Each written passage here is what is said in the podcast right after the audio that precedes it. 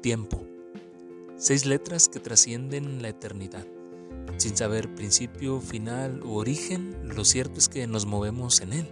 Somos cautivos de su influencia y efecto. Y nada, nada ocurre fuera de él. Todo se sujeta a él. A ciencia, conciencia e inconsciencia el tiempo fluye e influye en lo inerte y en lo viviente. Tan difícil definirlo como entenderlo. Sin embargo, no todo lo referente al tiempo queda fuera de nuestras manos.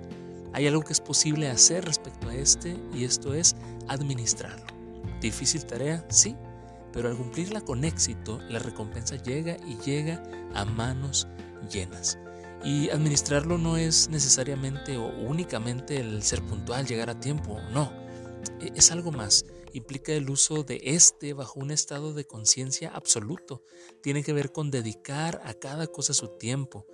A esto hay quienes lo llaman horario o itinerario. Yo le llamo guía de vida, pues defines la pauta, el que hacer nada más y nada menos que de tu vida. Y solamente vives una vez, motivo suficiente para estructurar cada parte de ella en un tiempo preciso. Ordena prioridades, siempre las hay Abraza lo eterno, lo que te hará crecer en todo sentido, espiritual, social, familiar, personal, intelectual y más. Y también desecha lo que no suma. Esto es difícil, pero vale el esfuerzo. Quizá tendrás que desechar de tu agenda de vida hábitos, lugares, personas.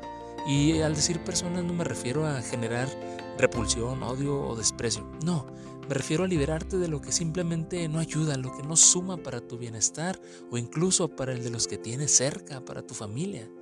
Hermano, valora tu vida, valora el tiempo que tienes en ella. Por favor, no malgastes viviendo la vida de otro. Valorar la vida es darle un tiempo preciso a cada cosa. Para algunos eso representa esclavitud, pero créeme, en realidad es libertad. ¿Cómo lo sé?